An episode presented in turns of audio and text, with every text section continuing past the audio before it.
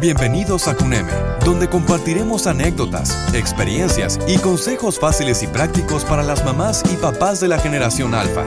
Con ustedes, Jessica Selle. Hola, hola, bienvenidos a CUNEME Infotips. Yo soy Jessica Selle y Luca, la voz que te acompaña, y en este episodio me pregunto, ¿alguna vez has pensado en llevar un diario pero no sabes por dónde empezar? Bueno, pues aquí Vamos a intentar echarte una manita. ¿O qué tal que eres de aquellos que son muy escépticos sobre expresar sus sentimientos, incluso si es solamente en privado? Bueno, pues también estamos aquí para ti. Llevar un diario puede significar muchas cosas diferentes. Por ejemplo, puedes llevar un registro de todas las aves que has visto en tu vecindario. O qué tal de escribir diferentes cosas que has visto recientemente en un viaje por carretera. Algunas personas llevan su diario de sueños y ahí registran las aventuras de la noche anterior. Vamos a hablar de llevar un diario en un sentido más general. Llevar un registro del tipo de cosas que tengo en mi vida ahora mismo y necesito escribir que por sí solo todavía puede significar muchas cosas diferentes porque cada uno de nosotros somos totalmente diferentes. Pero hablemos de algunos puntos de partida sobre lo que ofrece un diario. Si eres una persona un poco despistada y te sientes muy abrumada, un diario puede ser un lugar para que guardes tus pensamientos y los organices.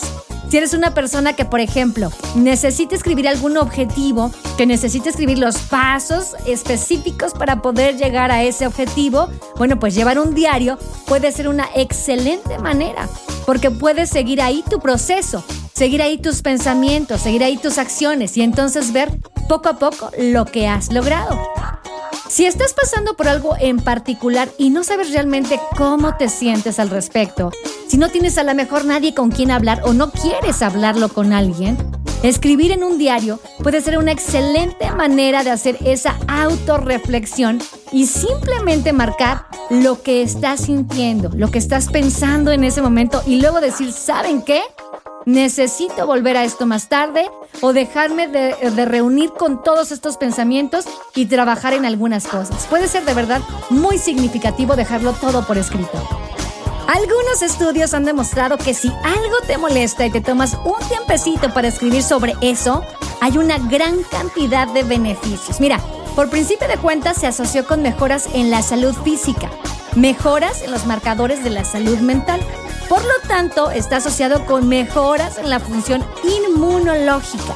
Reducciones, esto quiere decir, por supuesto, de visitas al doctor. A los estudiantes les va mejor en la universidad. En términos de sus calificaciones son mejores después de hacer esto. Hay mejoras en general en la memoria de trabajo.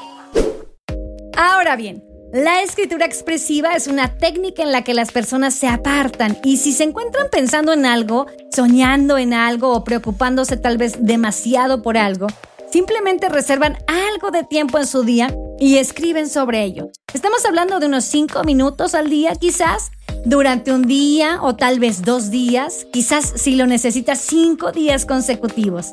Y ahí nos lleva nuestra primera lección para llevar un diario. Hazlo cuando quieras y durante el tiempo que lo requieras. No tiene por qué ser algo en lo que te levantas temprano todas las mañanas para escribir durante una hora. De hecho, podría ser mejor si comienzas con algo mucho más pequeño. Y si no tienes ganas de hacerlo, no lo hagas. Una vez que llevar tu diario se convierte en otra cosa de tu lista de tareas pendientes, eso ya se vuelve menos útil. Debe ser además solo para ti. Porque cuando es para ti, entonces realmente puedes ver los beneficios. Pero si lo haces pensando en que tienes que marcar una casilla, se convierte en, ya sabes, estás funcionando en piloto automático en lugar de ser realmente capaz de expresarte y abrirte a esos pensamientos y elogiarte y valorarte y entenderte. Y como parte de hacer un diario solo para ti, el consejo número dos es no atarte a ningún medio. ¿Qué quiere decir esto? Si buscas cultura del diario en línea, bueno, pues hay seguramente cierta estética en ellos. De hermosa letra, hay libros muy costosos, codificados meticulosamente por colores y con etiquetas, lo cual es muy bueno, realmente es genial si es lo que necesitas, si es lo que te gusta. Pero no dejes que eso te intimide, porque si tú así lo requieres, literalmente puedes utilizar una servilleta sucia y un crayón o tu teléfono para que eso sea algo que te funcione.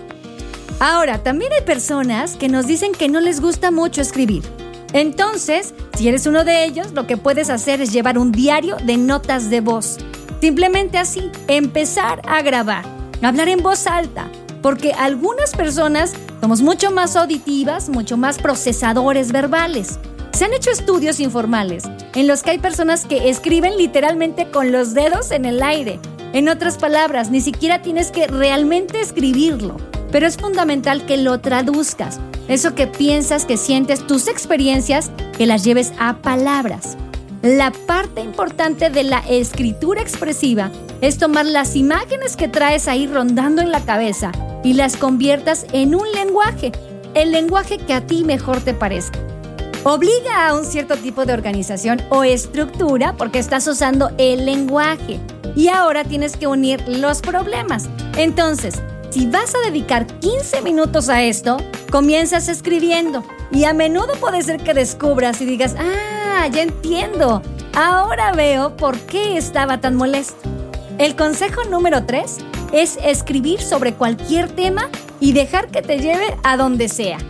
Ahora bien, yo sé que esto puede no ser tan fácil para algunos. Inclusive pensar solamente en comenzar a hacerlo de esta forma puede ser intimidante y abrumador. Y mientras sigues escribiendo, es posible que no te sientas cómodo con lo que estás diciendo. Pero aquí, la clave para desentrañar este problema a través de la escritura expresiva es dejar que tus sentimientos conecten esos puntos por ti. Regálate un momentito, siéntate y explora tus pensamientos y tus sentimientos más profundos sobre un tema. Y en tu escritura puedes relacionarlo con otros temas. Mira, por ejemplo, ¿cómo se relaciona con tu infancia, tu relación de ahorita con otras personas justamente en este momento? A lo mejor en tu trabajo. O quién te gustaría ser en el futuro. O tal vez quién has sido en el pasado y quién soy ahora. En tu escritura puedes escribir sobre el mismo tema todos los días si así lo quieres, o puedes escribir sobre algo completamente diferente. Aquí no importa. La única regla es que una vez que empieces a escribir, escribe continuamente.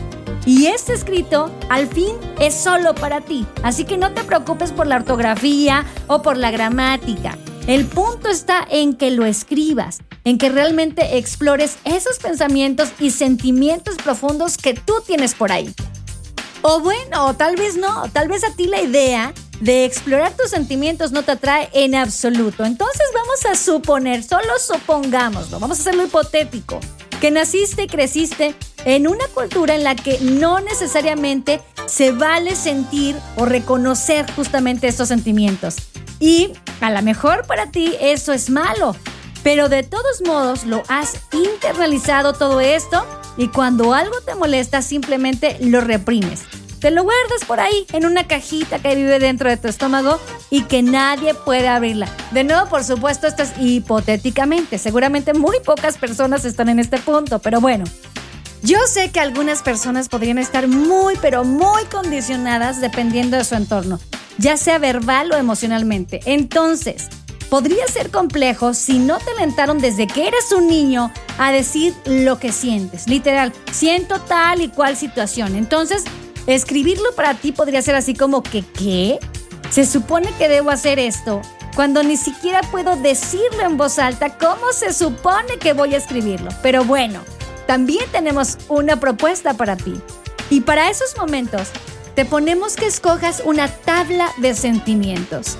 En esa tabla puedes elegir o señalar el sentimiento o sentimientos que estás experimentando en ese momento. Por ejemplo, tengo ira, tengo tristeza o tengo mucha felicidad. Quizás estoy cansado o estoy enojado, estoy frustrado, tal vez se vale decir que estoy asustado o que tengo rabia, etc. Una tabla de sentimientos es exactamente lo que parece. Es una tabla con una lista de sentimientos que te ayudará a determinar en dónde te encuentras. Estas tablas de sentimientos podrían ser ese punto de partida para elegir de entre un grupo de emociones y luego, a medida que ya estamos aprendiendo, le ponemos imagen, sentimiento y experiencia a esas palabras entonces se vuelve de alguna manera mucho más fácil expresarlo y a su vez escribirlo. Aquí viene entonces el cuarto y último consejo, que es más bien un recordatorio. Escribe un diario buscando reflexiones y no busques en él soluciones. Un diario, acuérdate que no es un amigo, no es un terapeuta ni un consejero, así que no va a solucionar tus problemas, pero muy probablemente puede ayudarte a descubrir mucho más sobre ti. Deberías comenzar con la expectativa de vamos a ver qué sucede cuando escribo sobre esto. Y ojalá puedas aprender algo al respecto. ¿Qué te parecería que quizás después de escribir aprendes a tratar mejor a alguna persona? O tal vez comienzas a realizar algo que tenías pospuesto hace tanto tiempo. Aquí otra propuesta es que no tengas expectativas altas o difíciles. Ya sabes, es como cuando llegas a una nueva ciudad y ves una calle que te parece muy interesante. La mejor forma de abordar esa calle es justamente caminarla y ver qué te encuentras por ahí. Pero si dices, solo voy a buscar zapatos de la talla 8 y nada más, muy probablemente te vas a perder de todo lo demás que hay en esa calle. Aquí llegó el momento de recapitular. El consejo número uno. Escribe un diario cuando quieras y durante el tiempo que quieras. Pueden ser 5 minutos aquí, 15 minutos por allá. Puedes hacerlo por un día, por unos días, una semana, por el tiempo que tú determines que lo necesitas. Y si crees que se está convirtiendo en una tarea ardua y no sientes que te está ayudando, entonces detente sin problemas, sin que te acongojes. El segundo consejo es, siéntete libre de usar cualquier medio que desees. Puedes escribirlo a mano, puedes enviarte un mensaje de texto, grabarte en video. Recuerda que aquí la clave es poner los pensamientos en palabras. El tercer consejo es escribir sobre cualquier tema. Si tienes algo en mente, por supuesto que puedes empezar por ahí y continuarlo. Pero si no sabes por dónde empezar, que a veces sucede, bueno, pues puedes responder alguna de las siguientes preguntas. Por ejemplo, ¿qué es algo por lo que estás realmente agradecido? ¿O cuál es el mayor riesgo que has corrido en tu vida? O si pudieras decirle algo a tu yo más joven, ¿qué sería? ¿Qué sientes que te falta a la mejor en tu vida para sonreír más? Son, por ejemplo, algunas de las preguntas que puedes empezar y de ahí seguir con esto. Este proceso seguramente podría darte miedo y es posible que no te guste lo que veas, pero recuerda que es solo para ti. Y hablando solo de ti, viene ya el cuarto consejo, que es escribir un diario buscando reflexiones y diferentes perspectivas, nunca soluciones o arreglos. Para todas las personas orientadas a objetivos, 10 minutos de escritura expresiva o una grabación rápida de sus sentimientos es una oportunidad de tomar realmente un respiro y aprender más sobre uno mismo. Y créanme que esto podría ser toda la diferencia. Y ya entrados en recordatorios, por favor, no te olvides que en Cuneme ofrecemos muebles diseñados y fabricados con mucho cariño para los pequeños. Además, te ayudamos en el diseño de la decoración de las habitaciones para que se diviertan en un espacio muy especial. Son muebles de diseño a precios increíbles. Y para ver nuestros productos, por favor visita nuestro sitio web que es www.cuneme.com y ahí puedes checar nuestras promociones. Recuerda, Cuneme es con K. También puedes visitarnos en nuestras redes sociales. En Facebook y en Instagram nos encuentras como CunemeMX. Nos encanta entablar comunicación con las mamis y con los papis, por lo que nuestro servicio es personalizado. Así que llámanos al 55 55 72 89 10 o si lo prefieres, puedes mandarnos un mensaje vía WhatsApp al 55 18 80 43 60. Estaremos esperando tu llamada. El guion de este podcast corre a cargo de Wendy Alacio. Yo soy Jessica Luque, la voz que te acompañó. Y ya sabes, para conocer o aprender más cosas, consulta nuestros otros episodios. Y si te gustó este podcast, suscríbete a Spotify o Apple Podcast o iHeartRadio. Y si tienes un buen consejo, nos encantaría escucharte. Déjanos por favor un mensaje de voz por WhatsApp en el 55 27 14 63 24 o envíanos un correo a contacto arroba de Y ya por último, les recuerdo que mañana viernes pueden escuchar a Lex Geek en Byte Tracks donde ahí tendrá muchos consejos sobre seguridad informática, así como ponerte al tanto de las cosas que suceden en el mundo tecnológico. Y el sábado puedes escuchar una sesión más de música mezclada, que será muy importante para tus rutinas de ejercicio o sencillamente para tu placer auditivo en Hot Mix. Todo esto es dando solamente un clic en el podcast de Defrag MX. Yo me despido, ya lo saben, y les pido que se cuiden cada día más.